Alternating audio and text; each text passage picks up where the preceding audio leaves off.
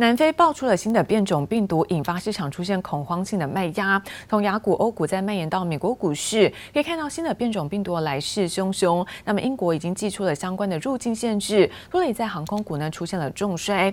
而市场也担心哦，疫情会卷土重来，冲击是经济的复苏。这些国际油价重挫是百分之十一。美股看到主要指数全面下挫，而中场道琼大跌了九百零五点，跌幅部分是百分之二点五三。科技股纳斯达克大跌了三百五十。十三点，跌幅也在百分之二点二三。而标普五百指数呢下跌是百分之二点二七，费城半导体是重挫，逼近在百分之三。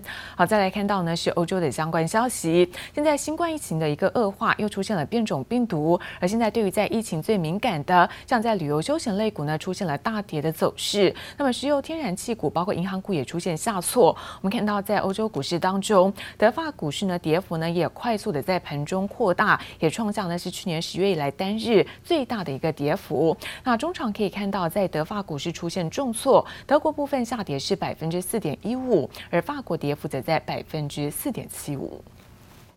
实验室人员忙着检查疫苗样本，记录相关重要数据。全球还在努力对抗变种病毒，新形态变异病毒株 Omicron 却像是突如其来的大魔王，突袭全球至少五国，更引爆美股大屠杀。线图直落出现大缺口，道琼盘中一度暴跌千点，中场重挫逾九百点，创下年内最惨单日表现。其余三大指数也是有史以来表现最差的黑色星期五交易日。当然市场会有些担心哦，那一方面也是到了年底，我想现在这个整体流动性比较差一点哦，所以这个抛售的这个情况有点加剧。要观察是说，接下来两到四个礼拜哈，那以这个病毒来讲，它目前的重症率跟死亡率，会不会比之前的病毒来还更高？它是不是有办法哦，可以以现有的这些疗法哦，能够得到比较有效的这个照顾？辉瑞执行长证实，就算开放对抗 Omicron 的新疫苗，最短也需要三个多月的时间。专家分析，往后二到四周是观察重点。而受到新的变种病毒冲击，旅游航空业包括联合、达美与美国航空，周五跌幅都达到百分之八到百分之十。而万豪、希尔顿等饭店业也重挫超过百分之六。市场需求带动下，疫苗类股莫德纳则是逆势飙涨百分之二十。而专家分析，目前美股重挫属于投资人恐慌性抛售，下周随着病毒数据陆续出炉，指数应该有机会回稳。适逢这个感恩节这个假期，哦，那所以其实原本来讲，这个市场交易就比较清淡一点，那所以可能投资人第一反应就是选择先抛售。那不过我想等到下个礼拜，哦，大部分的人回来上班之后。啊到时候我们可能也会有更多的这个数据，回到会比较正常一点哦。华尔街机构陆续发表看法，巴克莱银行策略师就三点分析：股市处在高点，年末流动性低，再加上确诊人数上升，认为股市回落符合逻辑。不过也示警，疫情不确定性恐迫使各国央行更加谨慎行事。记者周婷丽、詹明化台北采访报道。美国在黑色星期五的购物季看到买气呢也大退烧，虽然比起去年同期民众出门购物的意愿做提升，但是大量商品的供应吃紧，那么通货膨胀也导致价格的优惠有限。而不管是在实体店家还是网络的商店，整体的人潮买气呢都不如以往。而即使如此，还是有零售分析师依然看好，认为说买气在年底将会一次爆发。本该是大排长龙的黑色星期五，最后抢购周末，商店里却人潮稀落，不见过去大排长龙景象。I really thought that I'll come in the morning, and I'll have to wait maybe an hour or two, which I won't wait. But uh, when I came and uh, they got a free entry, I really surprised. We came from Brazil. We are tourists, and we came here to buy. I want to buy the iPhone, and he want to buy the Samsung 21, and they're all sold out. So. We need to wait a little bit more because I think lots of products are not, um, well, are, are, are not available. 受到疫情、供应紧缩与通货膨胀三重打击，今年多数实体店面积极提早准备，期望扩大黑五一路到圣诞节的假期购物潮。但商品数量大不如前，加上特价促销也比之前更少，不止让不少实体店家消费者扑空，商店本身利润率也未必会高。就连没有店面成本的网络商店，价格也没有明显变动，整体买气大不如前。即使如此，零售分析师却依然看好年终购物季业绩，认为将累计到年底一次爆发。All of the online retailers, namely Amazon, they're going to be watching to see what happened in stores this weekend and ensure that they get a piece of the action early next week. So, in order to do that, they're going to have to shift prices as necessary. That will be the big um, tell all for Cyber Monday week. 零售分析师观察周五通路销售状况，认为包含手机、电视等等消费性电子产品买气佳，但缺货问题严重，迟迟无法改善。除了拥有自己供应链的大型连锁品牌，小型或是中型公司商品未来将更难进货。眼看圣诞节假期购物档期即将到来，对小型零售商来说，恐怕将成为一大难题。记者综合报道。而南非现在出现新的变种病毒，拖累在台股上周五大跌了两百八十四点。那中场指数说在一万七千三百六十九点，周线收黑，终结连七红。而在单周大跌将近有四百四十八点。不过现在国发会公布在十月份景气灯号亮出呢连续第九颗代表热络的红灯，这创下三十八年来最长的红灯记录。而主计处现在上修今年的经济成长率来到百分之六点零九，那么创下将近十一年的新高。至于在明年的经济成长率预测则是来到百分之四点一五。南非出现新的变种病毒，引发投资人不安。雅股与美股期货纷纷回档下，拖累周五台股开低走低。台积电跌破六百元大关，航空双雄华航、长荣航重挫，都被打落到跌停板。加权指数中场收在一万七千三百六十九点，大跌两百八十四点。周线也因此收黑，终止连七红，单周下跌四百四十八点。周五三大法人都站在卖方，合计大砍三百八十六点七八亿元，其中外资疯狂到货三百零九亿元。不过台湾景气再度传出好成绩，国发会十月景气对策信号综合判断分数增加一分，亮出连续第九颗代表景气热络的红灯。目前的情况哈，还是属于稳定扩张。十月的出口的金额是历年来的新高，它是破了四百亿的美金。利多消息还有出口及投资热络，推升经济成长动能。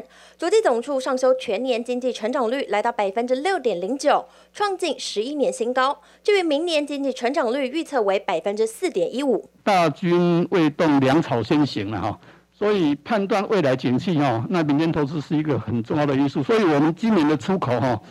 会，呃，最近两年出口会这么好哦，其实就是因为过去几年持续的投资啊。主计总处也预估，人均 GDP 将来到三万两千七百八十七美元。不过，今年全球原油飙涨，推升全球性通膨。主计总处也上修今年消费者物价指数年增率预测值为百分之一点九八，已经相当接近百分之二通膨警戒线。记者叶雨玲、詹明化台北采访报道。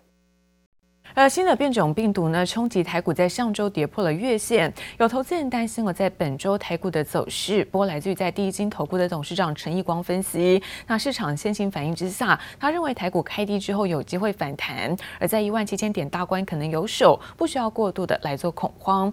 而在选股策略上，他首选的是防疫相关的类股，还有提前囤货受惠的货柜航运族群。那么，反而要小心的是航空类股跟原油的相关族群。南非新变种病毒 Omicron 来势汹汹，市场恐慌情绪飙升，不单油价单日重挫百分之十三，日元也在避险资金涌入下，升至来到一百一十三元关卡。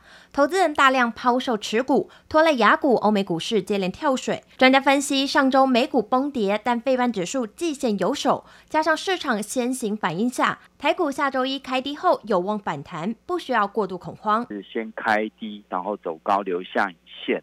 所以我觉得投资人，你假设你手上有部位的部分哦，不用过度的恐慌去去杀低，因为我们在发生之前已经先跌了将近三百点哦，所以明天我觉得在整体的这个表现上来看的话，会比较倾向就是说。呃，再补跌个两三百点哦，可能守在一万七千点。尤其是这次的欧米狂的病毒，传染力强，但是它的重症的这个的这个几率没有像之前的 COVID-19 来这么高哦。第一金投顾董事长陈义光进一步分析，选股策略上首选为防疫类股，以及居家上班供应链，像是 NB 伺服器、网通等，与提前囤货可能受惠的货柜航运等族群。反观要小心航空类股与原油相关族群，因为需求可能减少受拖累。生技相关的族群、医材、新药部分，我觉得可以留意。居家办公的这些相关的载体，哈，就是呃电子相关的载体，可能可以留意。台币在二十八块这个地方会是一个关键哈。假设台币没有出现重贬，我倒觉得台。投资人不需要过度的恐慌啊！以及美债殖利率走势与疫情扩散程度持续成为影响全球股汇市的观察焦点。记者叶雨玲、陈玉志台北采访报道。而货柜三雄之一的杨明在上周五召开了线上法说会，那不但对于在明年景气报喜是正向乐观，同时也看着这个农历年节即将到来之下，预期在今年十二月中旬开始又会新的一波的出货动能。另外看到被动元件大厂凯美在法说会上表示，包括原料成本这一些人力成本的上涨会延续延续到明年时间，所以不排除可能会有新一波的一个调整幅度。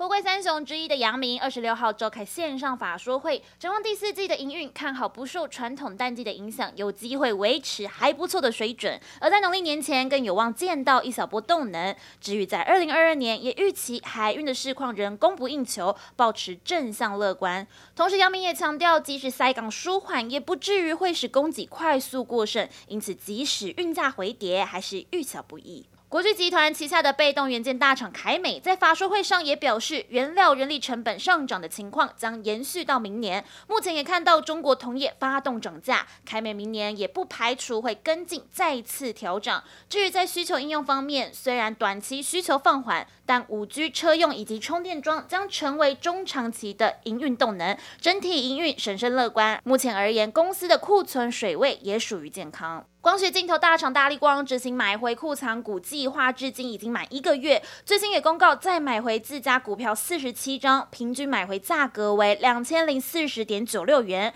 目前已经累计买回五百八十张库藏股，执行率达百分之四十三点一二。不过这等于公司在一个月内就砸下十二点一三亿元。至于买回库藏股的均价为两千零九十元，堪称台股史上最贵的库藏股。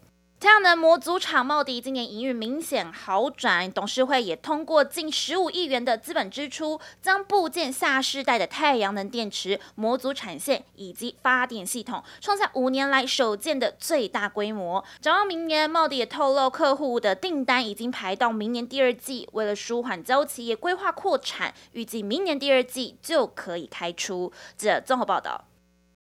而 PCB 厂晋鹏最近打入美系的电动车厂，供应的是汽车板的产品。而面对明年展望，晋鹏的发言人表示说，非常看好是明年的车市呢需求出现成长。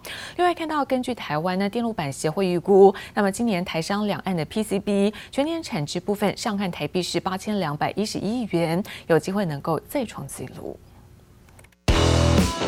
黑色流线型车身，电动车在跑道上快速奔驰，而里头的 PCB 印刷电路板就扮演着锂电池、导航、辅助驾驶等电子科技配备的沟通桥梁。近期汽车板厂进鹏打入电动车新创公司 Rivian 和 Lucid 供应链，发言人萧公彦就表示十分看好车市未来需求。我们预估明年需求是蛮强的。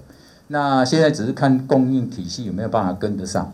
那这个供应体系，我们预估明年应该也会比今年顺了，因为今年等于是刚发生，大家都还在准备中。除了晋鹏看好外，法人也认为电动车只要维持成长态势，就能让相关的 PCB 供应链，包括建鼎、高技、定颖等都将受惠。但车用 PCB 板产量何时稳定，要看零组件的供应状况。我们预估这个电动车真正量要起来，还是要在。